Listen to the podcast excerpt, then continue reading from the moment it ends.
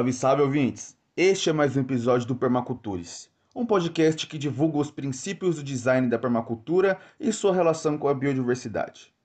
Neste primeiro episódio, eu, Victor, Mariana e Brenda vamos compartilhar com vocês um pouco sobre o que é permacultura, onde ela surgiu, quem foram os seus idealizadores e a importância de inserir essa filosofia de vida no nosso cotidiano visando um mundo mais sustentável. Bora lá? Eu quero morar numa casinha feita à mão, uma floresta onde eu possa plantar o que eu quiser e andar de pé no chão. Olá, ouvintes! Eu sou Mariana Olá, ouvintes. Eu sou a Brenda. e vamos contar para vocês um pouquinho sobre a permacultura. E vou plantar abacaxi com banana, mandioca, cacau, batata doce, feijão, palmito e um café bem bonito. Lá na sombra da laranja e do mamão. O termo permacultura foi difundido lá na década de 70, pessoal, na Austrália por Bill Mollison e David Hungry. Mas afinal, o que significa a permacultura, né? Bom, galera, podemos definir a permacultura como cultura permanente, que tem a proposta de criar sistemas humanos sustentáveis ao longo do prazo, construindo de forma integrada com a natureza, que nos permite permanecer junto ao meio ambiente sem degradá-lo ou destruí-lo. E vou plantar abacaxi com banana, mandioca, cacau, batata doce, feijão, palmito e um café bem bonito. Na sombra da laranja e do mamão. O conceito de permacultura só foi chegar no nosso país na década de 80. E embora Bill e David tenham criado o termo permacultura na Austrália, pessoal, algumas técnicas dela já eram aplicadas no Brasil. Na bioconstrução, por exemplo, que é uma dessas técnicas, temos o tijolo de adobe, a taipa e o pau a pique, que já eram aplicados há muitos anos atrás pelos nossos ancestrais. Diamantina, por exemplo, que é uma cidade histórica, foi construída utilizando essas técnicas. Ou vocês acham que 300 anos atrás tinha cimento? Todas as igrejas e casas históricas têm paredes de terra até hoje. Isso não é incrível? Abelha nativa fazendo comer. Uau, que demais, Brenda! Pois então, pessoal, basicamente a permacultura une os conhecimentos ancestrais, indígenas e tradicionais juntamente com a ciência moderna, buscando aproveitar os serviços que a natureza oferece gratuitamente, sempre utilizando os fluxos dela para a produção de comida, energia e abrigos necessários para as necessidades humanas. Exatamente, galera. Na permacultura é necessário aproveitar as características de cada elemento e usar os materiais presentes na natureza local, buscando sempre fechar os ciclos. Ah, e quando falamos em bioconstrução, por exemplo, que é uma técnica alternativa de construção que utiliza materiais de baixo impacto ambiental, estamos falando sobre chegar no terreno, observar o que ele te fornece e daquilo que a gente vê que pode ser utilizado, que o terreno tem para te oferecer, constrói assim a sua própria casa. Teus oito cachorros pra fazer a festa bem logo assim que eu chegar. A sua moleza, curtir com firmeza aquilo que a terra me dá. Na permacultura, as soluções vêm de baixo para cima ou descentralizadas. Mas como assim? As comunidades não devem esperar soluções vindas do governo ou de grandes instituições, pois para eles não interessaria a criação de um modo de vida com menor gasto energético e que seja menos dependente da indústria. Cada comunidade deve então criar as soluções para sua própria localidade. Ou que tal você mesmo começar hoje com pequenas atitudes sustentáveis e introduzir a permacultura na sua casa e no seu dia a dia? É, é isso mesmo, galera. Aparentemente pode parecer algo complicado essa parada de permacultura. Mas espera aí, pô, não, não se assusta. O legal é que é possível aplicar permacultura no nosso cotidiano. Como por exemplo, Você pode começar apoiando o comércio local da sua cidade, pode apoiar a agricultura familiar da comunidade, comprar alimentos de pequenos produtores. O mesmo vale para quem faz a captação ou armazenamento de água em casa, por exemplo, ou quem cultiva a horta no quintal, quem utiliza a composteira para a separação do lixo orgânico, quem faz a separação do lixo produzido adequadamente para a coleta semanal, ou seja, faz a reciclagem, né? Ou até mesmo quem tenta produzir uma menor quantidade de lixo dentro de casa. Exatamente, Mari. E a permacultura ela se expressa como um círculo que tem vários pilares. Em relação à saúde e ao bem-estar, por exemplo, você pode estar aberto a uma medicina holística, a uma prática de yoga ou até mesmo a um parto natural, no caso das mulheres gestantes, é claro. A importância da permacultura, pessoal, é mostrar esse resgate de caminhos antigos e repensá-los, refazê-los, reconstruí-los para que eles possam ser também o caminho do futuro. Estamos vivendo um momento global de mudanças e a permacultura pode e deve contribuir como uma ferramenta para recuperar o equilíbrio do planeta. É de se esperar da adoção da permacultura como estilo de vida e um redesenho de mundo que a gente tem hoje, que não é um mundo justo nem igualitário, para um mundo em que a diversidade tem o seu lugar de ser, em que os seres, as pessoas, as plantas os animais funcionem como uma grande rede que são parte de um mesmo sistema. E aí, galera? Deu para entender um pouquinho mais sobre o que é a permacultura? Mas pera, pera que não acabou. Tem muita coisa legal pela frente ainda. Nos próximos episódios serão apresentados os princípios do design da permacultura. E aí, tá curioso para saber? Então fique ligado. Fazendo colmeia, colhendo pra lá e pra cá. Espero que tenha um fogão a lenha e muito pra que celebrar. E aí, pessoal? Gostaram das nossas reflexões? Aplique em seu cotidiano e replique para os seus amigos. Cuidem-se e permaculturem-se. Este foi o episódio introdutório produzido por mim, Mariana Carolina Sales Oliveira, por Vitor Berto de Matos Palópoli e por Brenda Moreira Cunha Nogueira, sobre a orientação da professora Maíra Goulart. Não deixem de conferir os outros episódios do Permaculturice, um podcast produzido por estudantes do curso de Ciências Biológicas da Universidade Federal dos Vales do Jequitinhonha e Mucuri, em parceria com o projeto de extensão Diálogos entre Educação e Permacultura.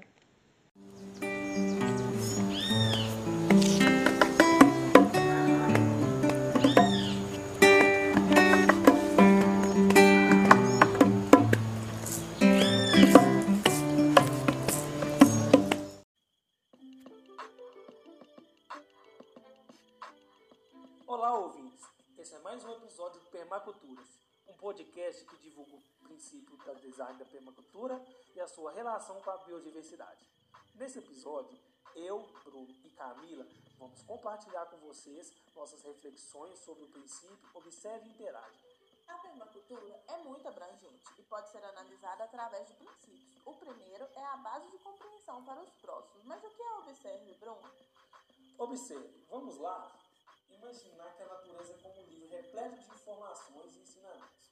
É aprender sobre a vegetação de determinados ambientes, quais tipos de ligação, quais tipos de espécie vive e a utilização. É entender sua fauna e flora. Após essa observação, partimos para a interação, obtendo o melhor recurso sem prejudicar a natureza. Para que entenda a interação, é necessário que enxergue como uma ação sustentável. Seguindo da observação consciente, pode ser obtidos recursos naturais sem a expulsão e extinção da fauna, degradação da flora e destruição de recursos hídricos.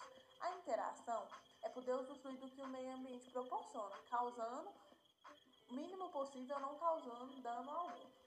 Um exemplo é a Vila Maravilha, que fica no Vale Jequitinhonha, que possui uma interação harmônica entre pessoas e natureza, e que é desenvolvido vários projetos interessantes como portas mandalas, espirais de ervas, Lá na vila tem também pintura com tinta de terra.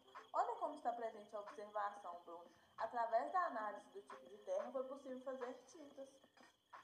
Então, Camila, o que você achou disso tudo? Você conseguiria implementar a permacultura no seu dia a dia? Com certeza sim. Você sabia que através da permacultura temos a melhora da qualidade do ar, reduz o consumo energético e reduz a exploração dos recursos naturais. Então, vocês gostaram das nossas reflexões? Aplique no seu cotidiano. Cuide-se, permaculturas. Este episódio foi Observe Interage, produzido por mim, Camila Hanna Benfica Alves, e por Bruno Moreira Costa, sob a orientação da professora Maíra Goulart. Não deixe de conferir os outros episódios do Permaculturas, um podcast produzido por estudantes do curso de Ciências Biológicas da Universidade Federal dos Vales do Jequitinhonha e Mucuri, em parceria com o projeto de extensão Diálogos entre Educação e Permacultura.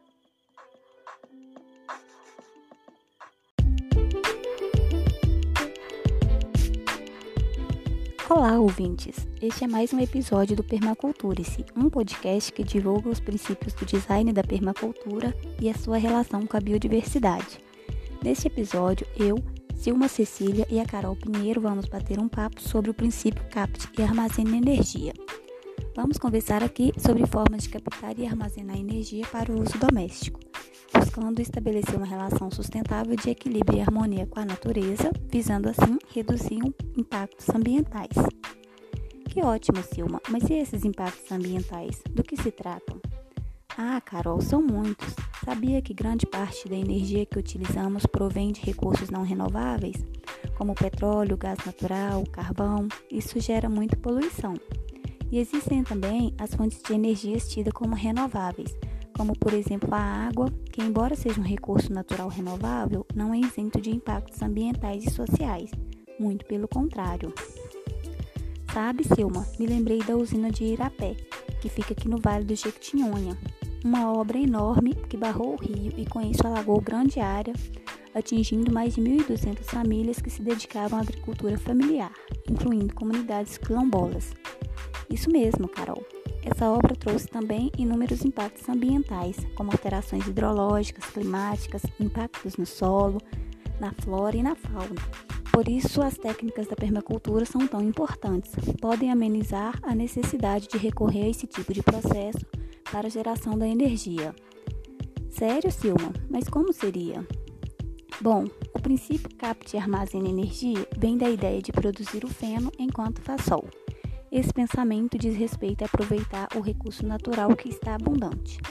Aqui na região tropical ou subtropical, por exemplo, temos dias ensolarados quase todo ano. Por que não captar e armazenar essa energia? Bacana demais, Silma. Mas como fazer isso?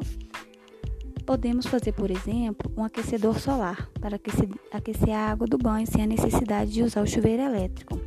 O sistema capta energia assim: placas ou canos de PVC fazem a água circular em cima do telhado da casa, recebendo luz solar durante o dia todo. E o sistema armazena a energia assim. A água quente é direcionada para um reservatório, revestido com isolante térmico, permanecendo dessa forma aquecida até a hora do banho. Nossa, Silma, estou impressionada. Bom, existem muitas técnicas e possibilidades, Carol. A permacultura defende que sejam utilizados materiais de baixo custo para que esteja ao alcance de qualquer pessoa a adoção dessas práticas. Vai lá no site sempresustentável.com.br, lá o permacultor Edson Urbano explica tudo direitinho e dá um monte de dicas de soluções de baixo custo que você pode adotar no seu dia a dia. Legal demais, Silma, a possibilidade de utilizarmos técnicas que atendem às nossas necessidades diárias são econômicas e não agridem o ambiente. É por isso que dizemos que na permacultura transformamos problemas em soluções. Nossa, Carol, adorei o nosso papo e acho que conseguimos alcançar nosso objetivo de levar para os ouvintes uma reflexão sobre o quanto a nossa biodiversidade é refém de nossos hábitos e que como temos ao nosso alcance técnicas que contribuem para sua preservação. E para concluir, trouxemos uma reflexão. A natureza usa a energia solar há milhares de anos e bem usada. Só a raça humana ainda não conseguiu usar em toda sua possibilidade. E você aí? Gostou das nossas reflexões? Aplique no seu cotidiano e replique para os seus amigos. Cuidem-se e permaculturem-se. Esse foi um episódio Capte e Armazene Energia, produzido por mim, Silma Cecília, e pela Carol Pinheiro. Sob orientação da professora Maíra Goulart. Não deixe de conferir os outros episódios do Permaculturice, um podcast produzido por estudantes do curso de Ciências Biológicas da Universidade Federal dos Vales do Jequitinhonha e Mocuri, em parceria com o projeto de extensão Diálogos entre Educação e Permacultura.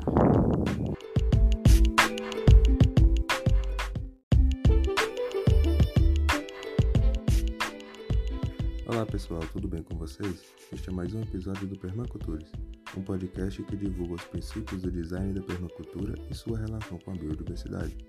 Neste episódio, eu, João Pedro, a e a Mairá vamos compartilhar com vocês nossas reflexões sobre o princípio 3, obtenha rendimento. É isso aí! O terceiro princípio da permacultura tem o título Obtenha rendimento. Seu símbolo é um rabanete mordido e nos traz a seguinte reflexão: Você não pode trabalhar de estômago vazio. Não podemos focar apenas em soluções a longo prazo que melhorem as condições de vida somente das gerações futuras. É necessário também obter um rendimento a curto prazo. A permacultura nos ensina que plantar florestas é necessário, mas também precisamos de uma horta, por exemplo. Proporcionar alimento imediato para assim podermos trabalhar sem a barriga roncar. O tal rendimento que esse princípio nos fala é conseguirmos disseminar sistemas que são eficientes em fazer com que as pessoas sobrevivam do que produzem. Queremos sistemas produtivos que utilizem a energia capturada e armazenada de forma eficiente e que capture ainda mais energia. Portanto, planejamos sistemas que nos proporcionam autossuficiência em todos os níveis, certo? É, nos tornar autossustentáveis é uma boa ideia, mas é meio complicado de fazer isso. Existem, no entanto, processos bem fáceis de adotarmos no nosso dia a dia que nos aproximam um pouco dessa autossuficiência. Podemos, por exemplo, produzir alimentos em nossas casas. Isso, além de saudável, é um ato revolucionário e contrário ao modo de vida da sociedade atual, que nos inibe de produzir alimentos para que a gente siga aderindo cada vez mais ao sistema econômico. Já parou para pensar? Nós seres humanos éramos nômades e buscávamos alimentos nos ambientes naturais. Aprendemos a plantar cerca de 10 mil anos. Com isso, passamos a produzir nosso próprio alimento sem precisar ir atrás dele mas na sociedade moderna vivemos uma desarticulação entre as atividades produtivas e a fonte da nossa subsistência. Cultivar o próprio alimento, mesmo que seja só uma pequena parte do alimento que necessitamos, é uma forma de lutarmos numa guerra não declarada que tem um nome que até soa bonito: Revolução Verde. E um objetivo que pode até parecer nobre, acabar com a fome no mundo. Mas não se deixem enganar. Esta ideia surgiu após a Segunda Guerra Mundial e deu origem ao que chamamos hoje de agronegócio. Para o agronegócio, rendimento significa lucro a curto prazo. Lucro financeiro que chega necessariamente acompanhado de solos superexplorados, perda da biodiversidade e uso em grandes proporções de como fertilizantes e agrotóxicos. Muito melhor seria imitar a floresta em nossas plantações, né? Sim, mas isso não renderia lucros e royalties às fabricantes das sementes híbridas ou transgênicas, dos agrotóxicos, dos fertilizantes, da indústria alimentícia em geral. Hum, ao que parece, Acabar com a fome do mundo nunca foi lá prioridade, hein? Topa nadar contra essa maré? Plantar, cuidar para germinar, colher, consumir e devolver para o ambiente para que possamos refazer o ciclo novamente. Então, vocês gostaram das nossas reflexões? Aplique em seu cotidiano e replique para seus amigos. Aqui nós continuaremos nos cuidados e permaculturando. Venha você também! Este foi o episódio Obtenha Rendimento, produzido por mim, João Pedro Borges, Sayuri Vitória e por Maíra Cecília, sob a orientação da professora Maíra Goulart. Não deixe de conferir os outros episódios do Permacultures. Um podcast produzido por estudantes do curso de Ciências Biológicas da Universidade Federal dos Vales de Jequitinhonha e Mucuri, em parceria com o projeto de extensão Diálogos entre Educação e Permacultura. Não é esse o rendimento que buscamos. A permacultura nos ensina a observar e a aprender com rendimento a eficiência e a autossuficiência intrínseca dos ecossistemas naturais. Veja bem, a floresta produz a chuva e o solo fértil, e a chuva e o solo fértil que faz a floresta se desenvolver. Ao invés de aproveitarmos esse mecanismo natural e reproduzi-los em nossos cultivos, aderimos às ideias propagadas pelo agronegócio Cortar a floresta, remover o solo, plantar uma única espécie de interesse em uma grande extensão, o que só vai dar certo se você aderir ao uso massivo de um monte de veneno que artificialmente irá tornar o solo mais fértil, eliminar pragas e acelerar a produção. O Bill Mollison, um dos criadores da permacultura, disse que sonhava com paisagens urbanas cheias de alimentos sendo produzidos nas ruas, praças e jardim, no lugar de plantas ornamentais. Que tal compartilhar desse sonho? Imagine um pomar, uma horta, um galinheiro, um canteiro de ervas aromáticas e medicinais, uma composteira nas nossas casas e melhor ainda, em espaços coletivos.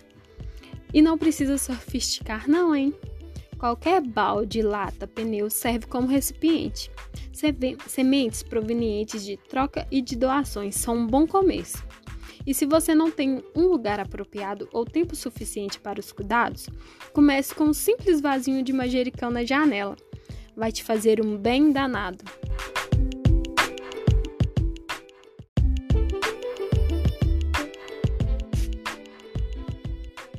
Olá pessoal, tudo bem? Este é mais um episódio do Permacultura-se, um podcast que divulga os princípios do design, da permacultura e a sua relação com a biodiversidade. Neste episódio, vamos falar sobre o princípio 4 da permacultura, que é pratique a autorregulação e aceite conselhos, que são os feedbacks no caso. Vocês já sabem que a permacultura tem um objetivo muito bacana, né? Encontrar o equilíbrio entre o desenvolvimento humano e o da natureza, considerando os recursos naturais. A permacultura torna mais íntima a relação do homem com o meio natural de forma dinâmica. Nossa, muito interessante, mas esse conceito ele funciona na prática? Claro que sim, a permacultura é algo que tem ajudado muito o planeta Terra, porém não são todas as vezes que tudo dá certo. Muitas vezes acontece de algo não ir como planejado, e é sobre isso que falaremos no princípio 4 da permacultura. Pratique a autorregulação e aceite conselhos, ou feedback. Mas assim, o que, que seria essa autorregulação? A autorregulação nada mais é do que criar sistemas que se mantenham sozinhos, como a gente não tem controle de todos os fatores, precisamos estar dispostos a adaptar novas estratégias para alcançar essa autorregulação, sendo necessário monitorar e modular nossos comportamentos para que possamos atingir um objetivo. Nossa, que bacana! Assim, eu tenho até uma tia que ela não é apaixonada por planta. Aí ela até tem uma composteira e eu acho assim muito interessante essa ideia de trabalhar junto com a natureza e tal. Mas, assim, para exemplificar melhor, vamos conversar com a nossa convidada Ana, que tem a permacultura como um estilo de vida há mais de 5 anos. Olá, Ana. Conta pra gente o que você tem feito para levar essa vida mais sustentável. Oi, gente. Então, eu moro num sítio na zona rural de uma cidade bem interior de Minas Gerais. A gente tem um tipo de acordo com a comunidade e a gente produz para consumo próprio. Nossa, Ana, conta pra gente o que vocês produzem lá.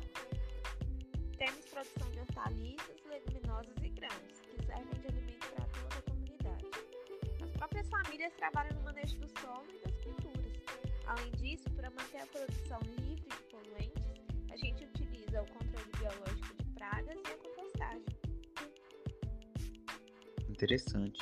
Já visitei várias comunidades do tipo. Acho uma alternativa promissora ao desperdício de alimento que vemos atualmente. E, dessa forma, prevenimos a insegurança alimentar. E por que não usam pesticidas e fertilizantes químicos? Não seria mais prático?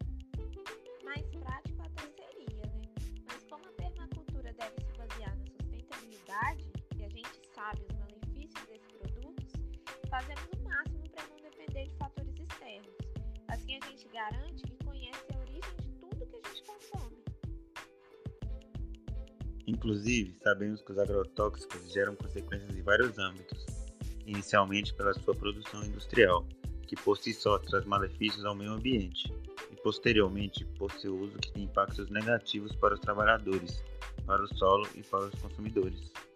Pois é, lá a gente também produz os itens de higiene, como creme dental, sabonete, desodorante e até mesmo a nossa própria escova de dente. Caramba, vocês realmente fazem de tudo para não depender das fontes externas, né? Nunca pensei que isso fosse possível. Para alcançar essa autossuficiência, a comunidade desenvolve a consciência de degradação a curto, médio e longo prazo. Assim, ela pode receber feedbacks importantes para a humanidade como um todo. Devido ao estilo de vida moderno, esse retorno natural não é reconhecido pela maioria das pessoas só tem visibilidade quando vem em grande proporção. É por isso, inclusive, que a gente assiste os feedbacks e faz adaptações o tempo todo. Lá na minha comunidade, a gente também obtém energia da lenha, né? Então mantemos sempre as árvores ao nosso redor por meio do reflorestamento e temos sempre lenha disponível. Além disso, na permacultura as moradias são planejadas para serem aquecidas pelo sol no inverno e para que fiquem frescas no verão. A energia do sol é a que mais água, secar roupa. Isso aí por si só já evita um monte de eletrodoméstico e economiza energia elétrica. Enquanto isso, pelo modelo convencional das cidades, utilizamos a energia elétrica sem saber de fato a sua origem e noção das consequências ao longo do tempo. Mesmo que indiretamente temos como consequência o desequilíbrio dos ecossistemas, o êxodo rural, descontrole climático e perda da biodiversidade. Não que as pessoas na cidade deveriam substituir o uso de energia elétrica por lenha, já que isso não seria de forma algo sustentável. A lição mais importante é economizar energia. E com tudo isso, vocês já perceberam os feedbacks? Sim, restauramos a vegetação de uma nascente e vimos que aumentou a vazão de água. Isso é um feedback positivo, é um indicativo que estamos no caminho certo. Mas é preciso ter paciência, né?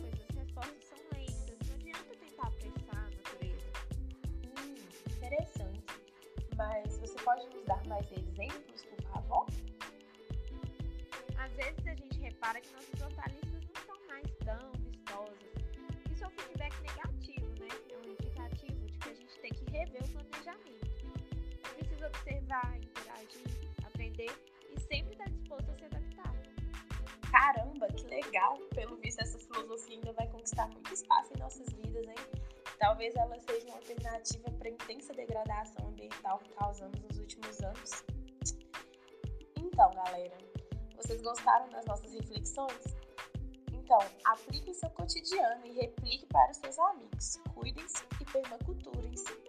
Esse foi o episódio produzido por Ariane, Gabriela e João Vitor Guzmão, sob a orientação da professora Mayra Goulart.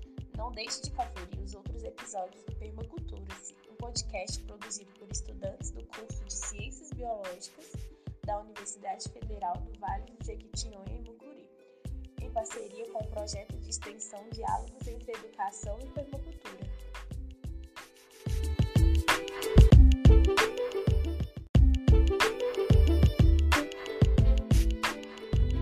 Olá, ouvintes! Sejam bem-vindos a mais um episódio de podcast sobre os fundamentos da permacultura. Hoje falaremos sobre deixar a natureza seguir seu curso, ou seja, do princípio 5, cujo título é Use e valorize os serviços e recursos renováveis. Que tem por objetivo fazer o melhor uso dos recursos naturais renováveis para o manejo e a manutenção das produções. E isso, ainda que seja necessário abrir mão de alguns recursos não renováveis no estabelecimento do sistema. Eu sou a Milena. Eu sou a Clarice. E eu sou a Carol. E você está ouvindo o Permaculture-se. Se eu pedisse para listarem os recursos gratuitos que uma árvore pode oferecer, quantos vocês conseguiriam enumerar, meninas? Acredito que um bocado, né? Como a produção de ar limpo através da fotossíntese, ar sombra, o alimento. Melhorias na umidade do ar, abrigo de biodiversidade e outras mais. Ou seja, desfrutamos de tantas riquezas pelos recursos disponíveis através de uma árvore, simplesmente por ela estar cumprindo sua função vital em seu meio. Então, seria isso um recurso renovável, certo? Exatamente. E também é valorizar um serviço natural, desfrutando dos benefícios não consumíveis da árvore viva, e assim eles não esgotam sua energia. Muito bem lembrado, Ana. Mas alguém me explica de onde vêm os recursos renováveis ou funções passivas? Ah, essa eu sei, Clarice. São aqueles que nós obtemos das plantas, do solo, da água, o sol, ou seja, não os consumimos de forma direta. Mas, amigas, vocês poderiam me dar um exemplo deste recurso através do quinto princípio dos fundamentos da permacultura? do que você está rindo, Clarice? É que eu me lembrei de um exemplo que parece ser bobo, mas traz muito impacto de forma simples. Querem saber? Pois conte logo, mulher. Segundo o princípio 5, ao evitar ter uma secadora de roupas em casa para simplesmente pendurar a roupa no varal e deixar com que ela seque naturalmente, já estamos fazendo a utilização de um serviço natural renovável e, ao mesmo tempo, estamos economizando energia elétrica. Ah, que exemplo incrível! E faz muito sentido, amiga, já que os recursos renováveis são renovados e repostos naturalmente.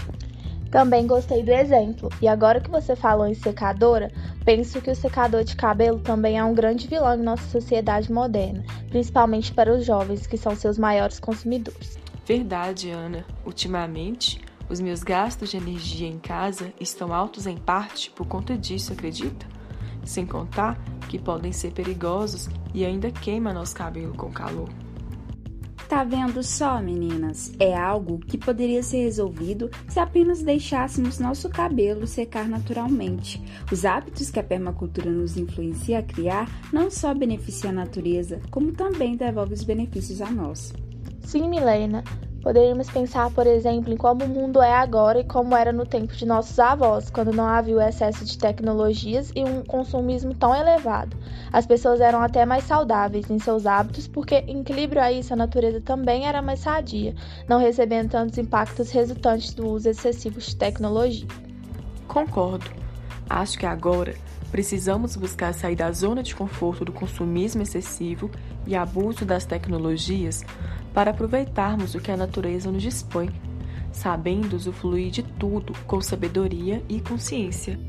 Olha, meninas, depois dessa discussão, eu só posso concluir que o design da permacultura propõe que a gente planeje muito bem como fazer o maior aproveitamento desses recursos naturais renováveis. Sim, e também propõe a redução da demanda de recursos disponíveis, sabendo usá-los de forma responsável. Isso aí, Milena como um dos princípios do modelo de ecovilas permaculturais ressalta, não tira da terra mais do que podemos devolver a ela. Então é isso, meninas. Espero que tenham aprendido tanto quanto eu aprendi. E não se esqueçam de colocar em prática os ensinamentos, hein? Pequenas atitudes fazem a diferença. Ah, é isso aí. Vamos disseminar essa verdade através de mensagens e atos conscientes. Então, você gostou das nossas reflexões? Aplique em seu cotidiano e replique para seus amigos. Cuidem-se e permaculturem-se. Este foi o episódio Use e valorize os serviços e recursos renováveis, produzido por mim, Clarice Ferreira, e por Ana Carolina Oliveira e Milena Nascimento, sobre a orientação da professora Maíra Goulart não deixe de conferir os outros episódios do Permacultures, um podcast produzido por estudantes do curso de Ciências Biológicas da Universidade Federal dos Vales do Jequitinhonha e Mucuri, em parceria com o projeto de extensão Diálogos entre Educação e Permacultura.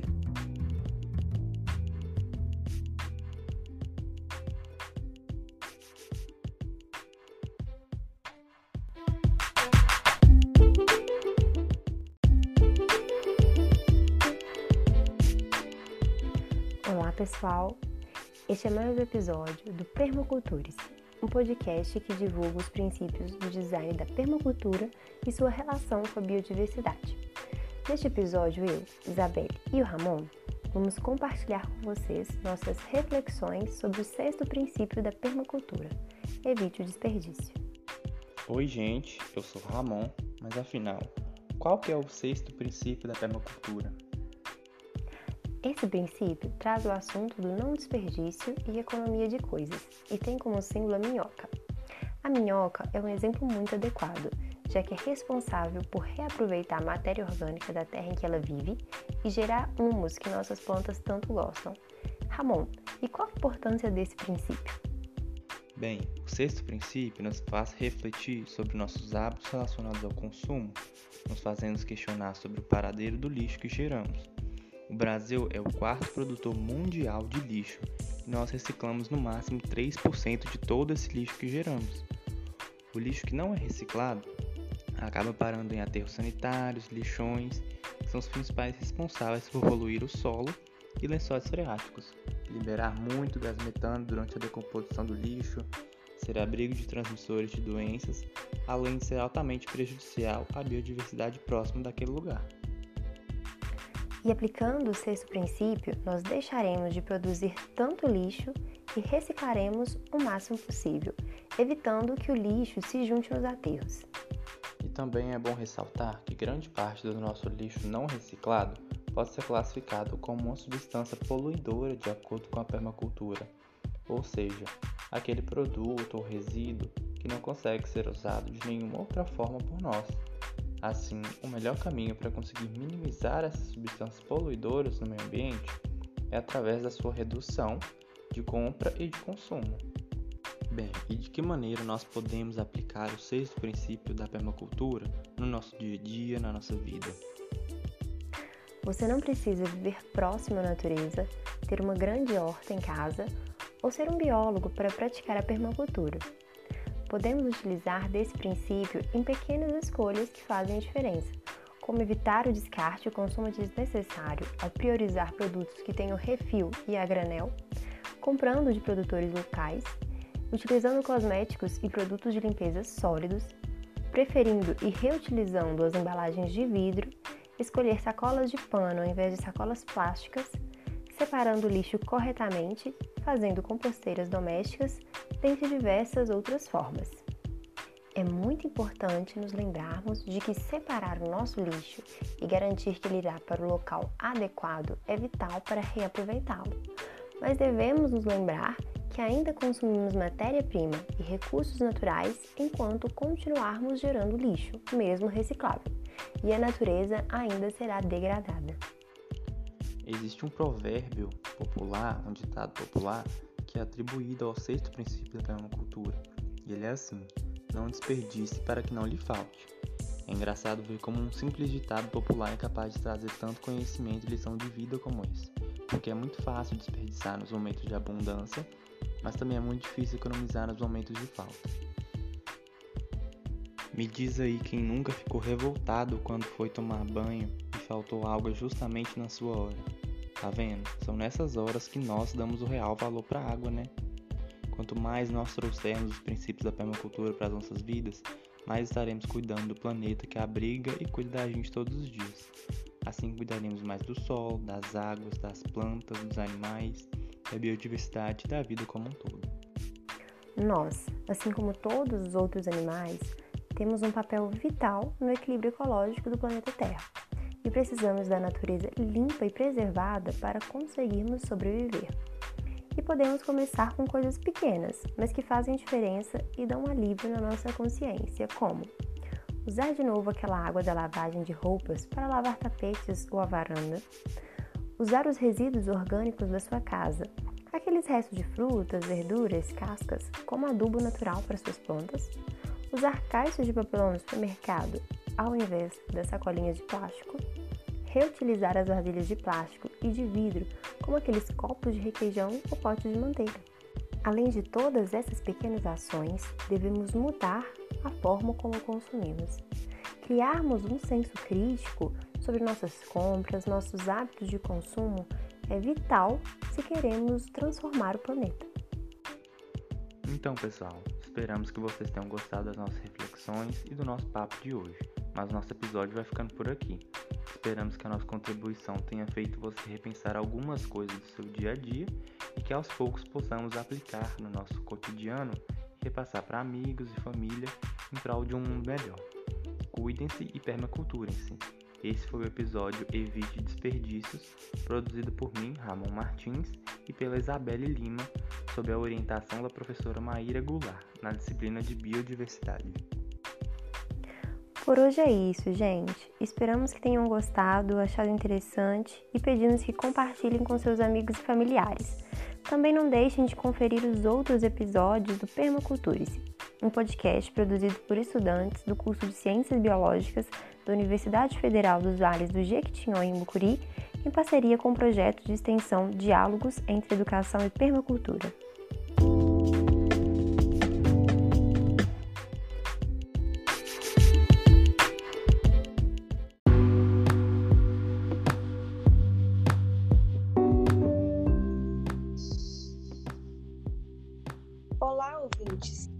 É mais um episódio do Permaculturice, um podcast que divulga os princípios de design da permacultura e a sua relação com a biodiversidade. Nesse episódio, eu, Maiara, Mirelle e Raíssa vamos compartilhar com vocês nossas reflexões sobre o princípio de design 7 da permacultura, partindo de padrões para chegar aos detalhes. E aí, Mirelle, bora começar? Oi, vamos. Primeiramente, boa tarde a todos. Para iniciarmos o nosso podcast, eu vou falar um pouquinho sobre o conceito de permacultura e quando foi criada. Vem com a gente que vocês vão adorar o tema. E tenho certeza que conhecendo a permacultura, vocês se tornarão permacultores de mão cheia. Então, gente, é, muita gente define a permacultura como uma cultura permanente, que é um sistema de planejamento de ambiente humano utiliza de práticas agrícolas e sociais cujo planejamento do seu design é centrado em simular ou utilizar diretamente os padrões e características observados em ecossistemas naturais. É, ela foi sistematizada para dar resposta à nova e crescente conscientização da degradação ambiental global. A permacultura foi criada por Bill Mollison e David Rommel na década de, de 70 do século passado. Muito interessante o assunto, Mirelle. Dá para perceber que a permacultura, então, é uma forma de viver né, em harmonia com a natureza. Mas em que consistem os princípios de design da permacultura? Bom, Mayara, os princípios de design ou de planejamento, como também são chamados, são a base conceitual da permacultura e foram derivados da ciência da ecologia de sistemas e do seu estudo de exemplos pré-industriais de uso sustentável da terra. A permacultura se baseia em várias disciplinas, incluindo agricultura orgânica, agroflorestas, agricultura integrada, desenvolvimento sustentável, física, meteorologia, sociologia, antropologia, bioquímica, engenharia e ecologia aplicada. A permacultura tem sido aplicada mais comumente né, ao projeto de habitação e paisagismo, é, integrando técnicas como agrofloresta, construção natural e coleta de água da chuva no contexto local, né, e dos princípios e da teoria da permacultura. Nossa, é muito bacana perceber que as técnicas de permacultura elas são muito bem fundamentadas. Mas então bora lá discutir agora o assunto central do nosso podcast, que é o princípio de design 7 da permacultura. É, Mirelle, o que é então esse design partindo de padrões para chegar aos detalhes? Então, Mayara, esse princípio remete ao desenvolvimento de uma linguagem de padrões de planejamento em permacultura focalizar exemplos de estruturas e organizações que parecem ilustrar o uso é, equilibrado de energia e recursos na busca por uma sociedade adaptada aos ciclos naturais, nossos esforços estarão mais no sentido de adaptarmos aos padrões naturais locais, é, que buscar inovações tecnológicas para reparar nossos erros, né? Dentro disso, entram as escalas de planejamento, que na permacultura estão é, organizadas, né, basicamente através de zonas de conforme a intensidade de uso inclinação do terreno e também na observação dos setores de sol, vento, umidade, água, fogo, dentre outros. Bacana demais. É muito legal perceber o quanto a permacultura é um assunto amplo e rico né, e que pode nos ajudar muito na conservação da natureza. Mas vamos agora fazer uma entrevista com a bióloga Raíssa, e aí ela vai estar respondendo algumas perguntas para agregar ainda mais conhecimento ao nosso podcast. E aí, Raíssa, preparada? Claro, vamos lá. Então vamos lá. É, você pode responder para a gente o que são esses padrões da natureza? Na natureza, existem formas que se repetem muito. Vocês já observaram o formato das folhas das árvores, os troncos, caminhos dos rios, o sol, a lua e as nuvens? E até mesmo nós. Todas essas formas apresentam padrões circulares, espiralados e sinuosos. E essas formas elas não são à toa, elas são assim pela sua funcionalidade. Contudo, desde a Revolução Industrial e o desenvolvimento, a sociedade ela se encaixotou se pararmos para observar, vivemos em um mundo cheio de formas quadradas. Nós dormimos em uma caixa, trabalhamos dentro de uma caixa e até nos comunicamos por meio de uma caixa. Tudo ficou muito reto e linear, sempre em formas quadradas, o que foge dos ciclos e elementos naturais que são circulares. E você pode citar algum exemplo de funcionalidade desses padrões? Claro, exemplos bem simples até: o cérebro humano e o intestino. São metros que desempenham inúmeras funções, mas todos estão otimizados em pequenos espaços em formas sinuosas. Hum, interessante. Mas e como se observa esses padrões na permacultura? Planejamento por zonas e setores, ou seja, permite organizar as informações sobre a área para o uso energético mais eficiente. Ah, e você pode é, explicar para a gente o que são essas zonas? Sim, essas zonas, elas são áreas de intensidade de uso, a partir de um ponto focal. Ou seja, quanto mais próximo do centro, mais eficiente e produtivo vai ser o uso desse espaço. Ah, entendi. E você pode citar um exemplo de zona? Em uma propriedade rural, por exemplo, a zona zero, ou centro, é onde as atividades são mais intensas. Seria a casa, o local de morada e o espaço onde mais se trabalha, que tem mais atividades. A zona 1 seria uma horta caseira que se localiza próxima à casa, para que as pessoas consigam ter um manejo mais intenso e, ao mesmo tempo, depender mais dessa região que está em torno da casa. E assim por diante, até chegar na zona 5, a última, representada pelo espaço da mata nativa, onde tem a vida silvestre e não tem tanta atividade. Ah, sim. E o que são os setores? Os setores são energias externas. Por exemplo, qual é o setor do Sol em uma propriedade? Onde que o Sol está localizado em cada estação do ano? E o setor do fogo, o setor do vento? Onde o vento é mais forte?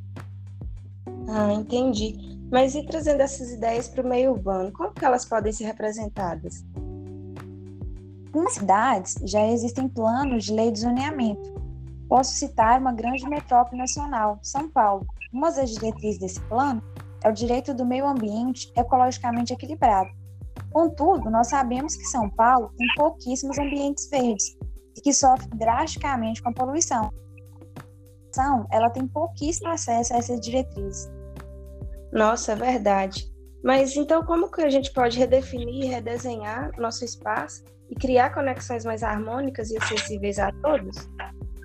É muito simples. Basta imaginar a sua casa como sendo a zona zero, o centro, e a zona 5 sendo uma área verde próxima, que pode ser um parque, uma praça ou uma lagoa. E aí você tem que observar quais zonas estão entre essa zona zero e assim, o que tem no meio e quais as conexões entre esse espaço.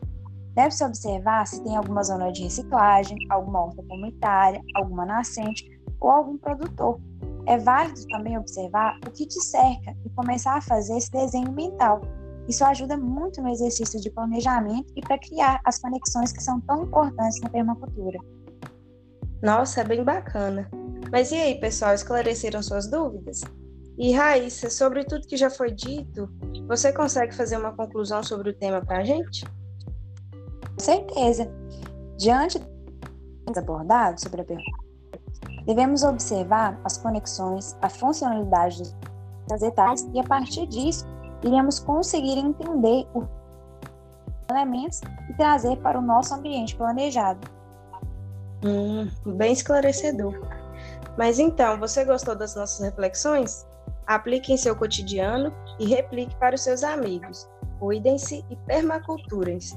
Este foi o episódio Princípio de Design 7 da Permacultura, partindo de padrões para chegar aos detalhes, produzidos por mim, Maiara Barbosa de Macedo, Mirelle Caroline de Souza e Raíssa da Silva Luzia Pimenta, sob a orientação da professora Maíra Goulart. Não deixe de conferir os outros episódios do Permaculturice, um podcast produzido por estudantes do curso de Ciências Biológicas da Universidade Federal dos Vales do Jequitinhonha e Mucuri, em parceria com o projeto de extensão Diálogos entre Educação e Permacultura.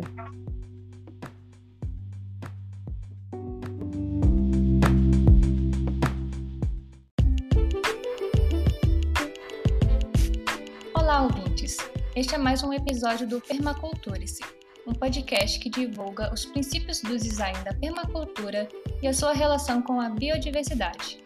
Neste episódio, eu, Francisca, Gabriel e Lívia vamos compartilhar com vocês nossas reflexões sobre o princípio 8, integração ao invés de segregação. Olá, quem fala aqui é a Francisca e eu tenho uma pergunta para você. Quando ouve sobre agricultura, o que vem à sua cabeça? Eu chutaria que seria grandes áreas de plantio de um único tipo de plantação e com grandes tratores e máquinas sendo usadas para colher seus frutos, sementes e legumes. Sim, está certo. Mas já se perguntou por que pensamos isso? Isso ocorre porque somos um país cuja economia é voltada principalmente para a produção de alimentos por monocultura. Mas será que é tudo isso mesmo? E se não for? Existe outro método de plantio? Este será o tema abordado no nosso podcast, princípio 8: integração ao invés de segregação. O princípio 8, integrar ao invés de segregar, destaca a importância da união ao invés da segregação. E para abordar sobre esse tema, iremos usar de exemplo os temas de monocultura e permacultura explicados por Lívia e Gabriel, através de uma competição em que ambos irão responder perguntas sobre seus métodos e será dada a proposta final, que irá ser escolhida por você, consumidor. O que é monocultura? A monocultura é um meio de produção relacionada ao uso de somente um tipo de plantação em longas extensões. Usamos ela na plantação de soja, milho verde, laranjas e vários outros alimentos. O que é permacultura? Com a permacultura, planejamos ambientes para cultivo de alimentos que simule e utilize características observadas em sistemas naturais. Podemos, por exemplo, fazer plantações com diversas espécies integradas, simulando uma floresta, ou o uso de rotação de culturas. Quais são seus pontos fortes? A monocultura é um método de plantio em grandes escalas, que com o uso de grandes tecnologias e que fornece grande quantidade de capital e não necessita muito do uso de mão de obra. A permacultura é um método de plantio que, ao realizar a rotação de culturas, permite o controle de pragas sem uso de agrotóxicos, permite a fertilização e a nutrição do solo por meio da circulação de nutrientes pela decomposição de plantas e animais, e essa circulação de nutrientes ela pode ser feita em casa com auxílio de uma composteira. O que é uma composteira? A composteira é um método capaz de transformar seu lixo orgânico em humus dentro da sua casa ou apartamento para contribuir para um ambiente mais saudável, reduzindo o desperdício. Interessante. Mas como se obtém? Elas têm um preço bem acessível quando compradas prontas, mas também podem ser feitas em casa mesmo, sendo necessários apenas três baldes ou vasilhas grandes que se encaixem uns nos outros, uma furadeira, terra, minhocas e lixo orgânico. Primeiro você fura o primeiro e o segundo balde e deixa o terceiro com a tampa aberta para passagem de chorume. Aí você adiciona as minhocas, a terra, o lixo orgânico, mistura tudo e já está pronta a sua, sua composteira. Quais são seus pontos fracos? Utilizamos agrotóxicos para o controle de pragas, destruímos e poluímos terrenos, tornando o solo infértil para o uso e utilizamos transgênicos. Podemos produzir os alimentos, os legumes e as frutas somente nas suas épocas naturais de plantio e colheita, e as produções não podem ser feitas em larga escala e de um único alimento. Chegamos então em uma proposta final. Você consumiria A um alimento produzido em larga escala, transgênico, com agrotóxicos, disponível o ano inteiro, mas que causasse grandes danos, muitas vezes irreversíveis, ao meio ambiente? Ou B. Um alimento produzido em baixa escala, presente somente nas suas estações naturais, sem agrotóxico, mas com impacto reduzido e reversível ao meio ambiente. Se sua resposta é B, você está com a gente. Você obtém esses alimentos na agricultura familiar, proveniente dos sistemas agroflorestais. Valorize essas práticas e, se possível, ponha a mão na massa. Experimente cultivar seus próprios alimentos, ervas e temperos. Não demandam muito espaço e nem dão trabalho. E você pode facilmente reciclar seus resíduos orgânicos por meio de composteiras, simples e práticas até para quem mora em apartamento. Bora lá? Este foi o episódio 8 Integração ao invés de segregação. Foi produzido por Francisca Mercedes Soares de Lega, Gabriel Francisco Ferreira Cruz e Lívia da Conceição Cardoso, sob orientação da professora Maíra Goulart. Não deixe de conferir os outros episódios do Permacultures, um podcast produzido por estudantes do curso de Ciências Biológicas da Universidade Federal dos Vales do Jequitinhonha e Mucuri, em parceria com o projeto de extensão Diálogos entre Educação e Permacultura.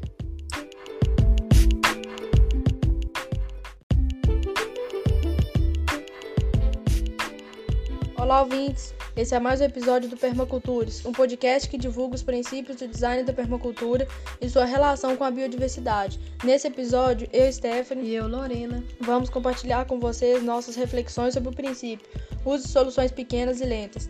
Esse princípio tirou um pouco essa ideia de que precisamos ter um terreno, um espaço grande ou estar fora da cidade para poder colocar em prática a permacultura, não é mesmo, Lorena?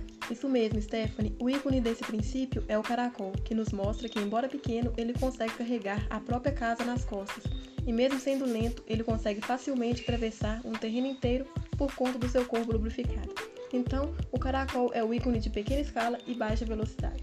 E esse princípio fala da importância da desconstrução de sistemas grandes e rápidos e da reconstrução de sistemas pequenos e lentos. Bill Mollison, um dos co-criadores da permacultura, já dizia isso, que um futuro sustentável é possível ser iniciado nas nossas próprias casas, nos espaços pequenos, no... nos nossos quintais, produzindo sistemas pequenos mais intensivos e produtivos e que também tenham uma permanência maior. Ou seja, toda vez que você optou por consertar algo na sua casa que quebrou, ou comprou algum produto de um produtor local, como é o caso aqui na minha cidade, em Gouveia, onde todo sábado os produtores rurais vendem os alimentos na feira e as pessoas consomem esses produtos que são bem mais saudáveis. Ou então, quando você valorizou o que tem em torno de sua casa ou começou uma produção no seu espaço, você aplicou esse princípio da permacultura. Viu como é simples? Hoje vivemos em um sistema individualista. Em vez de ser coletivo, a velocidade industrial nos mostra isso. As culturas pré-industriais tinham um ritmo completamente diferente do nosso. Um grande exemplo é de uma ação que nós fazemos várias vezes por dia, tão fundamental e crucial que é a alimentação. O tal do fast food, ou seja, comida rápida, que surgiu como uma proposta de uma produção e de um consumo rápido e que infelizmente está sendo a principal causa da má alimentação dos adolescentes universitários que muitas vezes acabam não tendo tempo para preparar uma comida saudável e pedem os aplicativos como iFood, McDonald's, etc., tem crescido bastante nos últimos anos. Em compensação, existe um movimento chamado Slow Food, que há mais de 30 anos atua fazendo justamente o contrário. Sabe aquela comida da vovó que só ela sabe fazer e puxa nossa orelha quando nos vê comendo algo industrializado? É justamente esse o objetivo do Slow Food. Este movimento faz a gente pensar no que comemos de uma forma mais consciente e menos rápida. E não é só o fast food que nos mostra uma forma de se alimentar rápido, né, Lorena? O próprio meio de produção do nosso alimento é acelerado. A adubação sintética, o NPK, o nitrogênio, o fósforo e o potássio, que de forma sintética é colocado nas plantas, faz com que elas cresçam muito rápido e logo se e logo já estarem prontas para serem comercializadas. Exatamente, Stephanie. E o pior é que quando vemos a análise de muitos alimentos, existe uma baixa nutrição. Muitos nutrientes faltando porque não foram adubados de forma orgânica, natural, lenta, que precisa de um tempo específico para que aqueles nutrientes sejam absorvidos. E o surgimento do petróleo fez com que esse ritmo acelerasse ainda mais e que nossa sociedade se organizasse de uma outra forma, não é mesmo? Como se hoje a gente quisesse tudo para agora. Queremos ter sem ter consequência, mas até onde vamos poder ir com essa velocidade? Então, você gostou das nossas reflexões? Aplique no seu cotidiano e reaplique para seus amigos. cuide-se e permaculture-se. Esse foi o episódio Use Soluções Pequenas e Lentas, produzido por mim, Lorena Silva, e por eu, Stephanie Francini, sob a orientação da professora Maíra Goulart.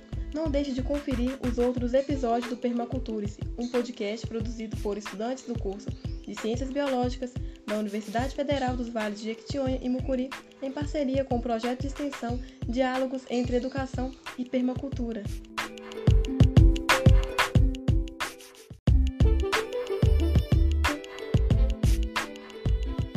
Olá, ouvintes! Este é mais um episódio do Permaculture-se, um podcast que divulga os princípios do design da permacultura e a sua relação com a biodiversidade.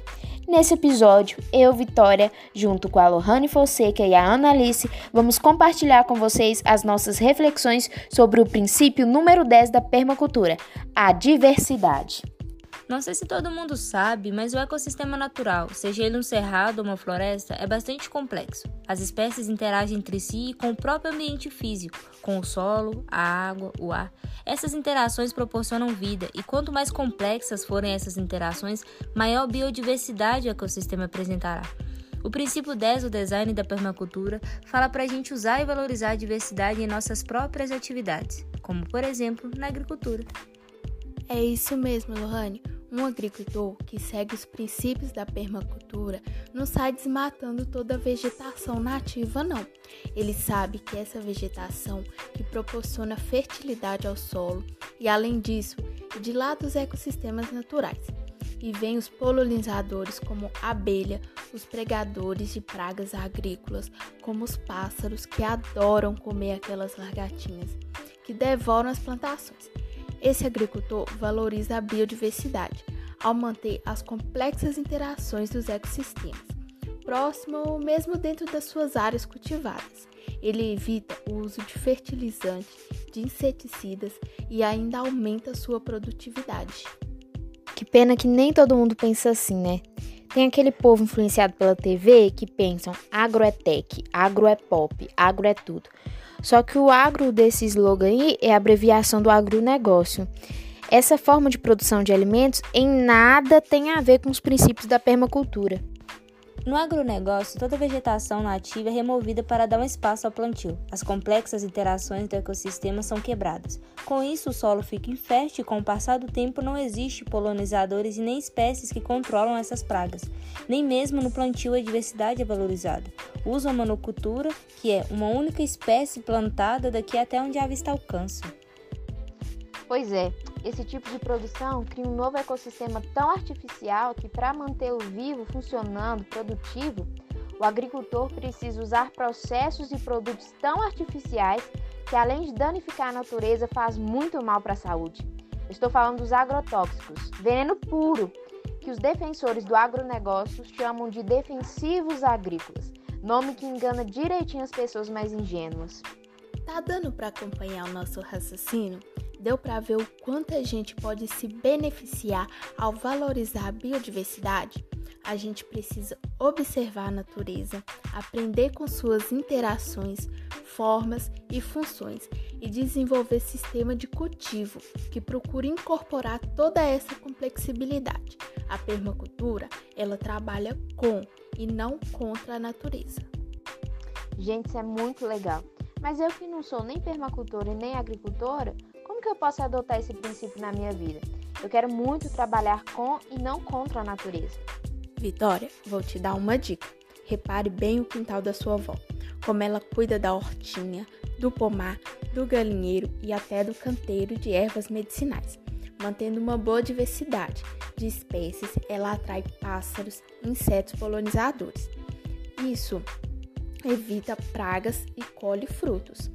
E se alguma largatinha ou pulgão insistir em atrapalhar, ela trata as plantinhas com água e sabão ou caldas naturais, sem qualquer veneno.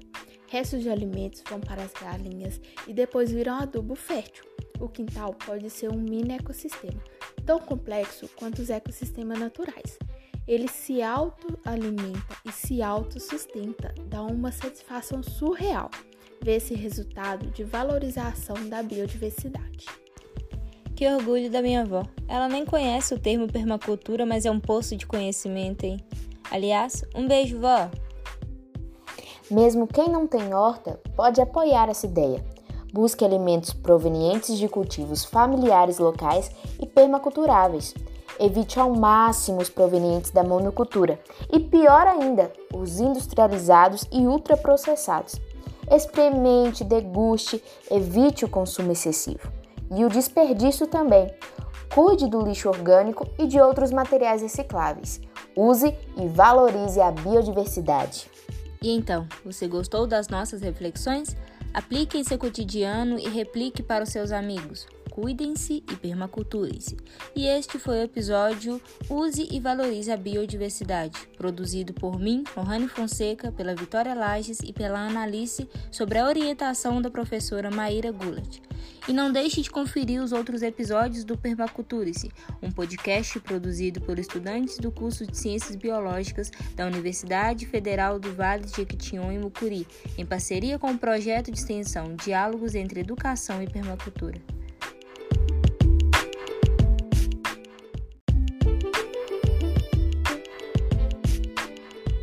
Olá, ouvintes! Esse é mais um episódio do Permaculturas, um podcast que divulga os princípios do design da permacultura e sua relação com a biodiversidade. Nesse episódio, eu, Stephanie, e eu, Lorena, vamos compartilhar com vocês nossas reflexões sobre o princípio Use criativamente e responda às mudanças. O princípio de hoje é representado pela borboleta, que é um ser que nos mostra essa noção de transformação de curso, fases e processos, que é justamente o ponto-alvo desse princípio, não é mesmo, Lorena? Isso mesmo, Stephanie. Ter visão não é ver as coisas como elas são hoje, e sim como elas serão no futuro. Esse princípio de responder às mudanças com criatividade vai nos falar constantemente sobre a tal da resiliência, de como nós entendemos a dinâmica dos ecossistemas, dos ambientes planejados, precisamos entender que sempre vai haver transformações e mudanças, e como podemos responder criativamente, de uma forma responsável, a essas mudanças que virão. Então, é sairmos um pouco dessa ilusão de estabilidade e permanência e entender que as dinâmicas são muito mais constantes e trazem muito mais transformações.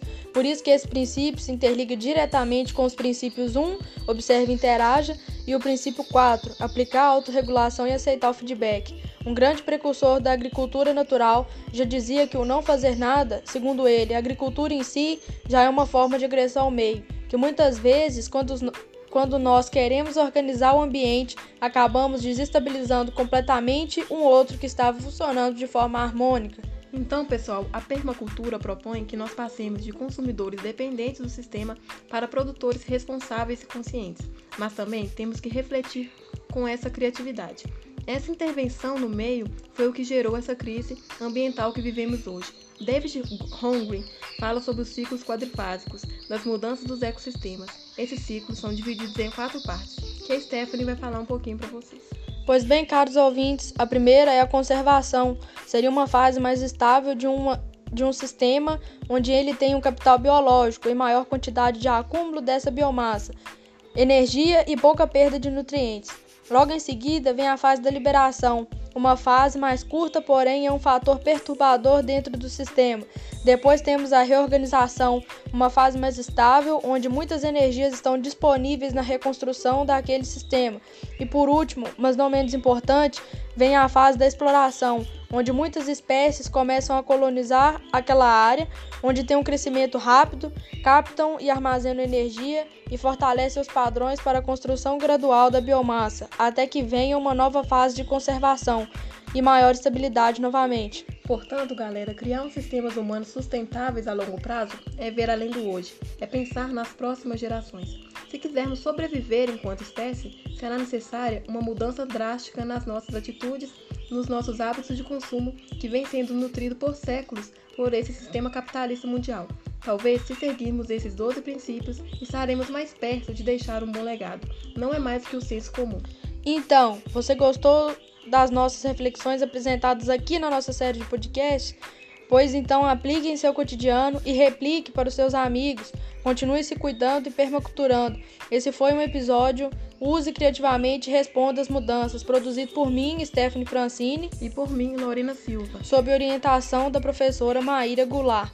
Esse foi o último episódio da nossa série de podcast produzido por estudantes do curso de Ciências Biológicas da Universidade Federal dos Lados de Jequitinhonha e Mucuri, em parceria com o projeto de extensão Diálogos entre Educação e Permacultura.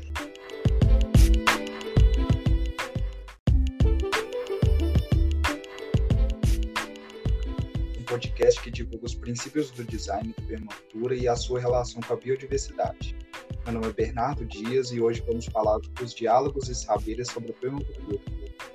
Eu sou a Laura e nessa etapa do podcast sobre permacultura, vamos compartilhar com vocês as nossas vivências e sabedorias, falar sobre os pequenos gestos que podem contribuir com a natureza. Isso aí, Laura. Ouvintes, aconselho que vocês fiquem totalmente dentro do assunto, ouvindo os episódios anteriores do podcast. Para dar um resuminho para vocês aqui, o conceito principal de permacultura é trabalhar com a natureza e não contra ela. Partindo desse conceito, a gente pode mudar alguns hábitos, né, para conviver melhor com a natureza, a fim de conservá-la. E você, Laura, já tinha ouvido falar desse da permacultura? Bernardo, você acredita que a minha vida toda, a minha família foi muito adepta à permacultura, mas eu nunca tinha ouvido falar sobre. Eu só ouvi falar quando nós demos início a esse projeto, né? Aliás, eu já até me liguei nos episódios anteriores. Isso aí, Laura. Eu também já tinha ouvido falar algum tempo, mas só recentemente decidi me aprofundar mais no assunto. Sério? E me conta como é que foi esse processo para você, como que a permacultura entrou na sua vida? Olha, Laura, conversando com a minha avó, né, e uma tia da mesma idade que ela, é, eu aprendi muitas coisas que se encaixam muito em permacultura, como o uso de cinzas do fogão de lenha como adubo e controle de pragas, né, e o uso de composteira, que é muito comum, a gente normalmente não sabe como utilizar, né. Por exemplo, é, só se pode usar as cinzas de madeira, porque as cinzas de churrasqueira contêm muito sal e gordura e isso pode prejudicar as plantas e o solo. Né? E, Laura, você citou que sua família é adepta à permacultura. Conta pra gente como é isso. Bernardo, eu quero começar explicando, né, que a minha família é de um interior bem bravo aqui de Minas. E só tem 400 habitantes nessa, nessa cidade, né? Então tudo começou com a minha tataravó, que começou com a permacultura por conta da demanda. Naquela época não dava para ficar viajando para comprar as coisas toda semana, né? Ainda mais vivendo em um grupo indígena. Então eles começaram plantando as coisas deles, né? E assim por diante. Isso foi passado para minha bisavó, que é viva até hoje, e ela me ensina tudo, né? Ela sempre tenta me ensinar tudo. Ela começou a reaproveitar o óleo para fazer sabão, eles usavam só bucha vegetal. É, e há muitos anos, a minha bisavó sabia até fazer essência para sabonete usando só coisas naturais. Fora as práticas mais comuns, né? Como usar excrementos de animais para fazer de adubo, né, Bernardo? Olha só que legal, né, Laura? Legal, mas ainda saber que essas práticas são passadas de geração para geração, né? Assim como minha avó passou para mim a sua para você. Mas aqui, Laura, como que você aprendeu a fazer essa adubação por excremento? Então, Bernardo, é uma das formas mais simples da gente curtir o esterco, né, de gado, é, é a gente formar uma pilha com esse material e umedecer ele diariamente, né, a cada dois dias. É importante revirar esse material e assim que passarem 30 dias, ele já estará pronto para aplicação. Esse material curtido tem nutrientes muito importantes para a saúde da planta, como seu principal nutriente, o nitrogênio. A composição química dele possui outros elementos como fósforo e potássio e a deixa preparada para uma deixa a planta preparada, né, para uma possível praga, que normalmente acontece muito em horta. Eu uso muito esse esterco, Laura. Minhas plantas ficam muito bonitas. E olha só que simples que é, né? Usar esse adubo. Muito simples. É, sua família gosta muito desse tipo de prática natural, né, Laura? Então, Bernardo, nós somos uma família bem peculiar, assim.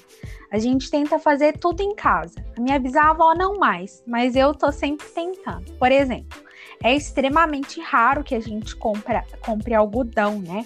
A minha avó planta lá na roça, a gente traz e usa o algodão aqui. Coloral a gente também faz em casa, elas, né? Eu vou um pouquinho além. Eu sempre tento fazer tudo em casa, né? Esse é meu lema, assim, tentar fazer em casa. É, eu faço o meu óleo de coco, por exemplo, pasta de dente, é, desodorante, e eu faço muita coisa. É, quem não entende essa diferença, né? O que que isso traz de benefício para a natureza, julga um pouco, né? Mas assim, continuo fazendo as minhas coisinhas naturais. Inclusive, o principal insumo de tudo isso que eu falei que eu faço em casa é o óleo de coco. Olha que bacana. É, é o coco, né? E esse coco vem lá da roça da minha avó. Olha só que legal, né, Dora? Isso que você falou do preconceito é verdade. Às vezes a pessoa tem muito preconceito mesmo. Mas é sempre por falta de informação, conhecimento, né, Laura? É, você falou sobre o, o, sabão caseiro, feito de óleo velho. Minha avó também me ensinou há algum tempo a fazer. Nossa, Bernardo, que legal! Me conta como que ela te ensinou. Então, né, primeiramente ela me ensinou a guardar todo o óleo que a gente utiliza na cozinha. Só por aí já é uma ação muito boa, né, Laura? Guardar esse óleo. Uhum. E eu uhum. lembro que depois ela coava esse óleo e guardava no pet. E eu sempre via esse óleo no quintal e nunca entendi o porquê.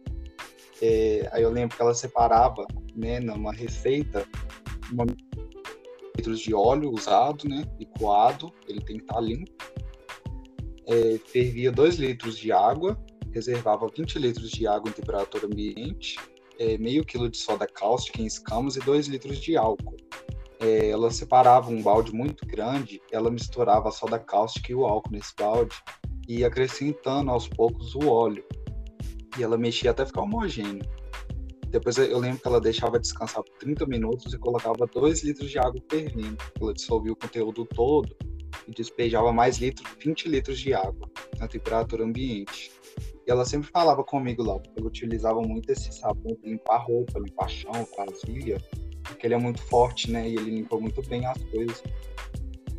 Hum, que legal, Bernardo. A minha avó também faz, a minha bisavó, né? Só que ela não usa álcool.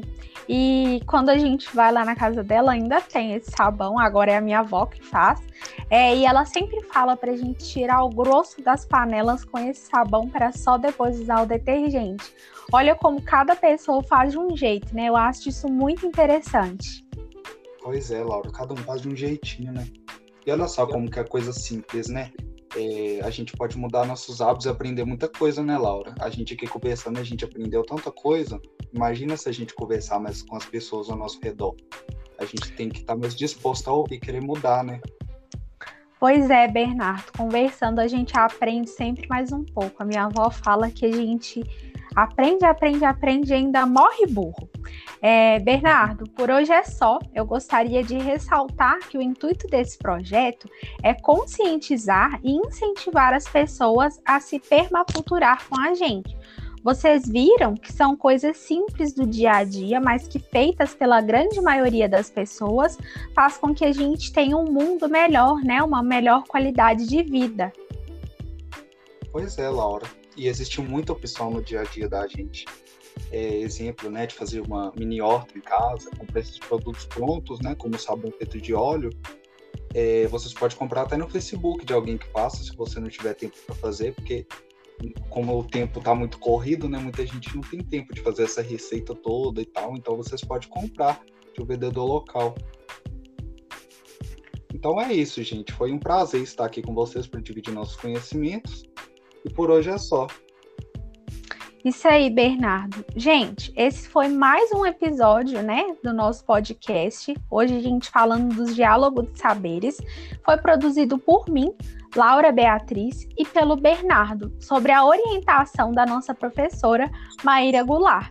Não deixem de conferir os outros episódios do Permacultura, que é um podcast produzido por estudantes do curso de Ciências Biológicas da Universidade Federal dos Vales do Jequitinhonha e Mucuri em parceria com o projeto de extensão Diálogos entre Educação e Permacultura. Tchau, galera! E não se esqueçam, hein? Permacultura. Permacultura.